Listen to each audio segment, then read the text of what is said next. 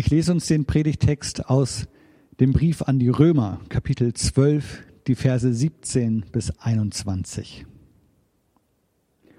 Vergeltet niemand Böses mit Bösem. Bemüht euch um ein vorbildliches Verhalten gegenüber jedermann. Wenn es möglich ist und soweit es an euch liegt, lebt mit allen Menschen in Frieden. Rächt euch nicht selbst, liebe Freunde, sondern überlasst die Rache dem Zorn Gottes. Denn es heißt in der Schrift, das Unrecht zu rächen ist meine Sache, sagt der Herr. Ich werde Vergeltung üben. Mehr noch, wenn dein Feind hungrig ist, gib ihm zu essen. Und wenn er Durst hat, gib ihm zu trinken. Ein solches Verhalten wird ihn zutiefst beschämen. Lass dich nicht vom Bösen besiegen, sondern besiege Böses mit Gutem.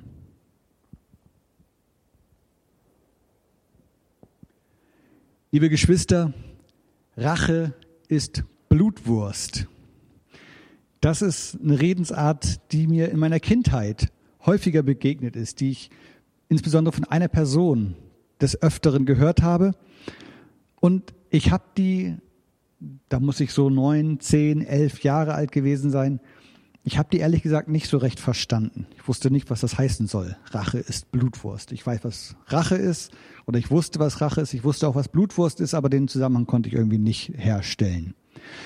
Inzwischen weiß ich, das ist eine Abwandlung von Rache ist süß, aber selbst das habe ich nicht so recht verstanden als Kind, was es damit auf sich hatte, was das nun heißen soll.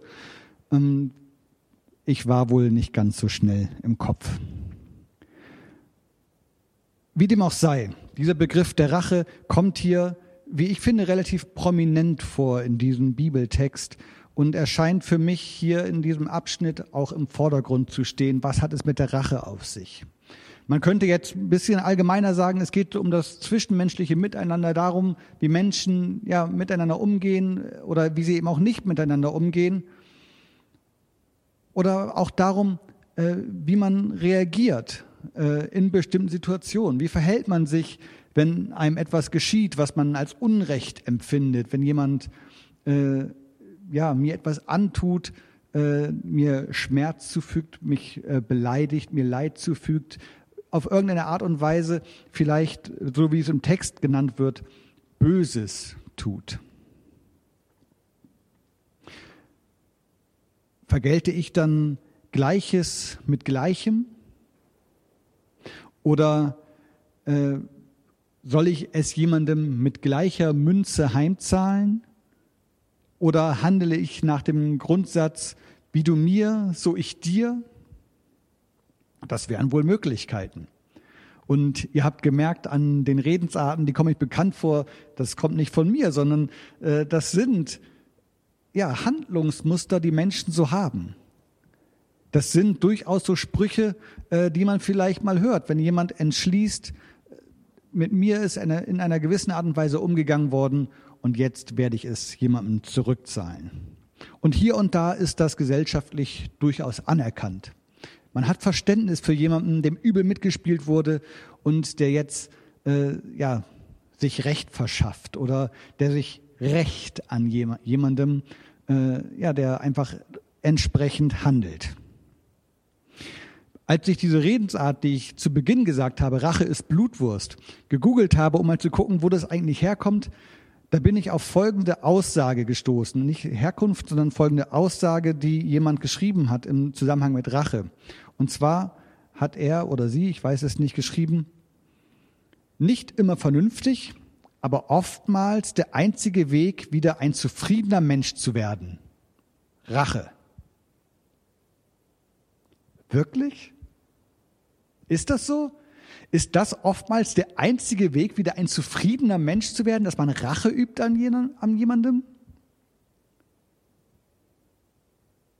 Das würde ja heißen, dass ich als Christ niemals glücklich werden kann, dass ich niemals ein zufriedener Mensch werden kann.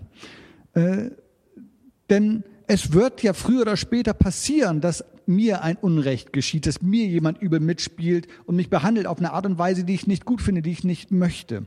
Und nach dieser Logik habe ich dann also zwei Möglichkeiten.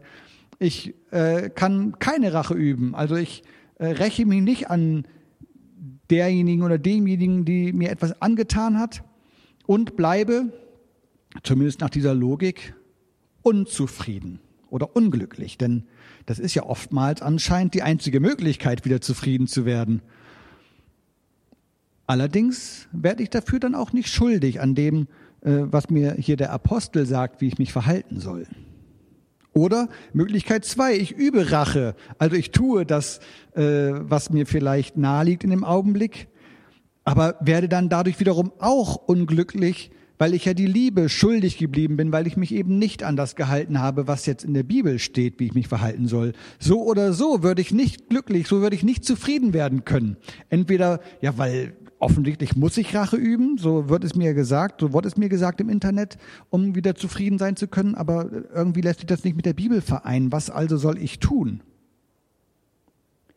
Das, was uns der Apostel hier nahelegt, was ich uns vorgelesen habe aus dem Römerbrief, das ist das Leben, das anderen Maßstäben folgt. Da geht es um eine andere Logik. Und dazu erinnere ich mich an den oft zitierten Grundsatz, vielleicht habt ihr ihn auch schon mal gehört, wir Christen, wir leben zwar in der Welt, aber wir sind nicht von der Welt. Also es gibt etwas, das uns von der Welt unterscheidet. Obwohl wir ja auch hier sind, logischerweise und hier leben, doch machen wir uns nicht mit allem, was hier vielleicht manchmal normal ist und Usus und ja, äh, nicht weiter aufsehenerregend, damit machen wir uns nicht gemein. Das ist nicht so, wie wir leben oder wie wir leben wollen. Das heißt, wir begegnen dem, was für viele andere Menschen vielleicht ganz normal ist, eben anders. Rache, Vergeltung, jemandem etwas heimzahlen, all das sind zutiefst unchristliche Lebensweisen oder Eigenschaften, das zu tun. All das ist zutiefst unchristlich. Denn das Prinzip, das dahinter steht, das lautet, ich verschaffe mir Recht.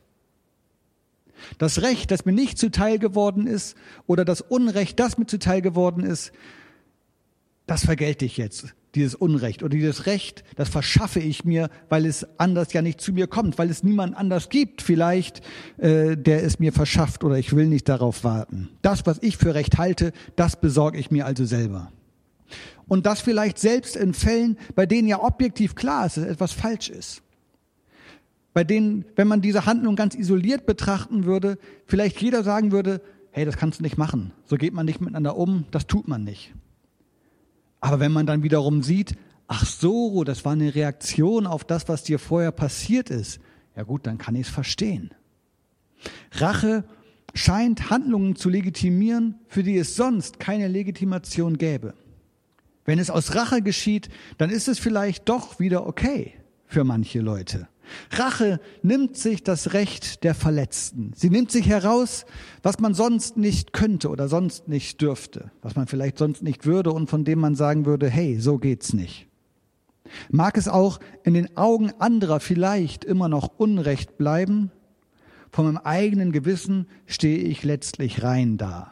Denn ich habe das ja nicht einfach so gemacht, sondern aus Rache. Ich habe das getan, weil ich musste, weil ich gar nicht anders konnte, weil doch jemand an mir vorher ein solches himmelschreiendes Unrecht verübt hat. Und deswegen stand mir das zu, mich so zu verhalten. Das ist so ein bisschen das, was ich darunter verstehe. Was hat es mit Rache auf sich? Das mag vielleicht, wenn man von Rache spricht, als so ein kleiner Spaß zwischen Freunden oder in der Familie, wenn man sich neckt und man übt Rache, äh, dann mag das ganz lustig sein.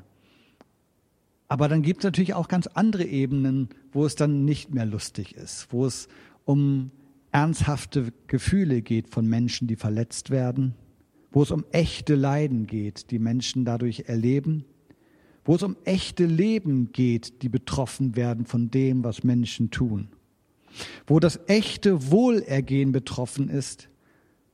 Und dann wird Rache zu einem Gift dann ist sie das Gegenteil von Frieden. Dort, wo Rache in dieser Art und Weise dann gelebt wird, als bewusste böse Handlung gegen andere Menschen, als Vergeltung, als Wiedergutmachung für etwas, das man an mir schuldig geblieben ist, da vertieft sie Gräben. da reißt sie Gräben auf, da verfestigt sie den Hass, da vergrößert sie das Leid und da verhindert sie Heilung. Andererseits, was soll denn die Alternative sein? Was soll ich denn sonst machen? Muss ich mir alles gefallen lassen, nur weil ich Christ bin?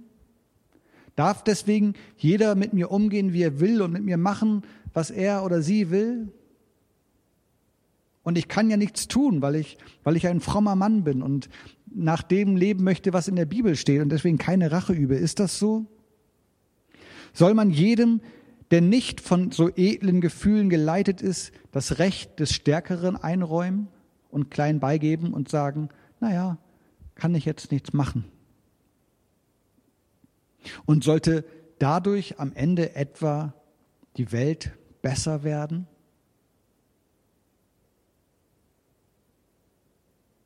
Ja. Ja, tatsächlich.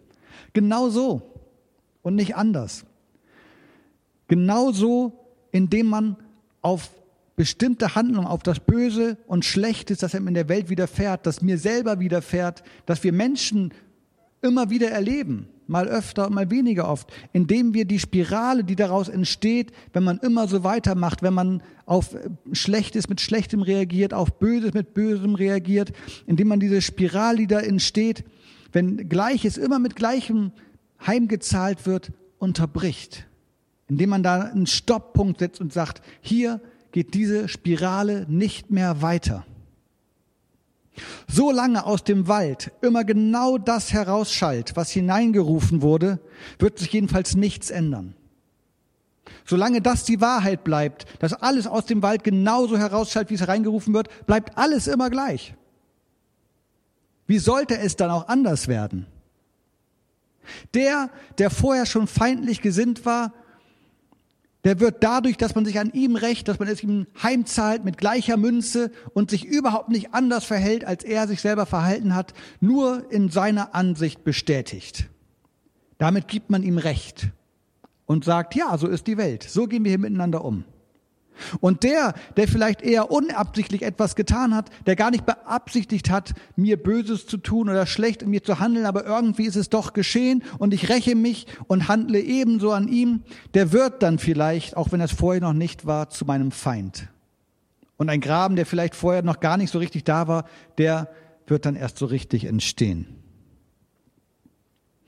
Was aber, wenn man sich nicht auf diese Logik einlässt?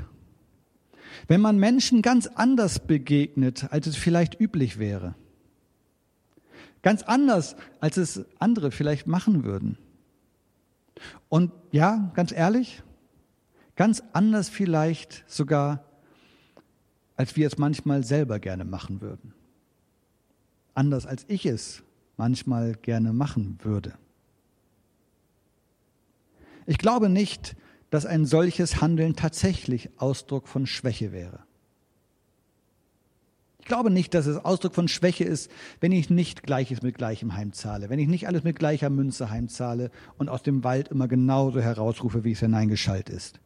Schwäche ist dort, wo ich nicht anders kann.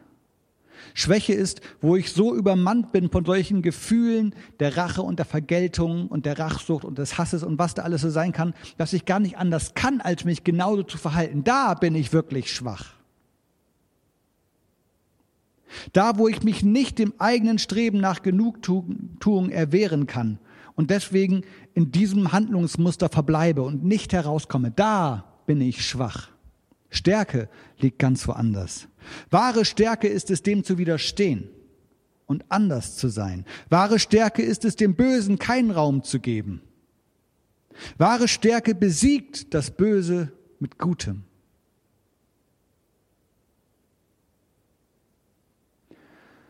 Und diese wahre Stärke, die klingt auch ganz schön nach Überforderung. Wer bitte soll das denn machen? Du vielleicht? Cool. Na klar, in einer perfekten Welt würden Menschen so handeln, keine Frage. Da würde man immer auf jeden Fall dem zu essen und zu trinken geben, der einem eigentlich Böses will. Ja klar, in einer perfekten Welt würde man das immer tun und das würde einem gar nicht schwerfallen. Da würde man ganz anders handeln, als man es, als, als man es von mir erwartet. Ich würde ganz anders handeln, als Leute denken, dass ich handeln würde in einer perfekten Welt. Da würde ich bestimmt nicht diese niederen Gefühle in mir haben, wenn mir einer blöd kommt. Ich doch nicht. Und ganz ehrlich, ich, ich lebe nicht in dieser perfekten Welt. Ich weiß, wie es ist, den Wald so klingen zu lassen, wie er nun mal klingt. Ich kenne das. Ich kenne mein Scheitern. Vielleicht kennst du deins auch. Ich weiß aber auch, dass es anders sein kann. Denn ich glaube an Jesus, der diesen Weg gegangen ist, der dieses andere Leben vorgelebt hat, der seine Stärke darin gezeigt hat, dass er sich nicht gewehrt hat, der den Menschen etwas anderes vorgelebt hat und nicht nur davon gesprochen hat, dass es so anders sein müsste, sondern wirklich anders gelebt hat. Der Jesus, der für Vergebung gebeten hat für die, die ihm Böses angetan haben, die dabei waren, ihn zu töten. Und der alle, egal ob sie ihm freundlich gesonnen waren oder nicht, der alle eingeladen hat, am Reich seines Vaters Anteil zu haben. Zu ihm durften sie alle kommen. Er hat alle Menschen zu einem anderen Leben eingeladen. Er hat nicht die einen eingeladen und die anderen nicht. Er hat diese äh, Grenzen von du gehörst dazu und du gehörst nicht dazu überwunden. Er hat den Menschen klar gemacht, hey, zu Gott können alle kommen. Nichts schließt dich aus, wenn du es zulässt. Jesus hat das vorgelebt. Und ich glaube, dass sein Weg, der zunächst wie die Niederlage der Sanftmut aussah, als er am Kreuz gestorben ist, den Sieg über das Böse dieser Welt bedeutet. Denn er ist auferstanden. Er ist nicht tot geblieben. Gott hat gezeigt, das, was Jesus vorgelebt hat, das, was er den Menschen gesagt hat, was es mit dem Reich Gottes auf sich hat, das, was er selber durch sein Leben zum Ausdruck gebracht hat, das ist mein Weg. Das hat Gott bestätigt, indem er Jesus auferweckt hat von den Toten.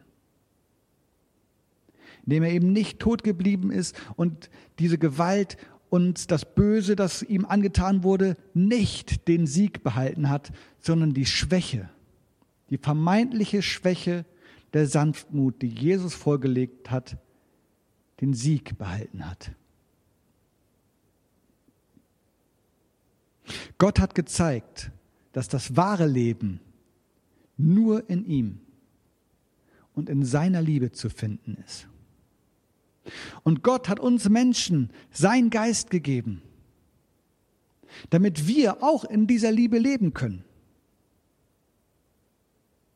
Auch wenn wir scheitern und feststellen, okay, gerade ist es aus mir wieder herausgeschallt, genauso wie es zu mir hergekommen ist. Auch wenn wir manchmal merken, äh, da sind Gefühle in mir, die sind nicht schön und ich möchte gerade äh, Dinge tun, von denen ich weiß, dass sie falsch sind, auch wenn ich das manchmal sogar getan habe. Dann liebt Gott mich weiter. Und sein Geist arbeitet weiter in mir und liebt mich weiter, auf dass diese Liebe in mir trotzdem wieder Gestalt gewinnt. Gott hat uns seinen Geist gegeben, damit wir in dieser Liebe leben können. Damit wir diese Liebe, mit der Gott uns liebt, weitergeben können an andere Menschen damit dieses Leben, von dem Paulus hier spricht, nicht aus uns heraus und aus unserer Kraft geschehen muss, sondern aus der Liebe Gottes heraus, mit der wir geliebt sind. Diese Liebe, die in uns wirkt und aus der heraus eben auch wir wirken können. Seine Liebe, die er zu uns Menschen hat, kann durch uns Gestalt in dieser Welt gewinnen. Dieses Leben, kann Wirklichkeit werden durch Gottes Geist in uns. Diese Liebe kann reale Wirklichkeit werden, auch in unserem Leben. Jeden Tag aufs Neue. Jede Stunde. Auch heute. Und auch bei dir. Amen.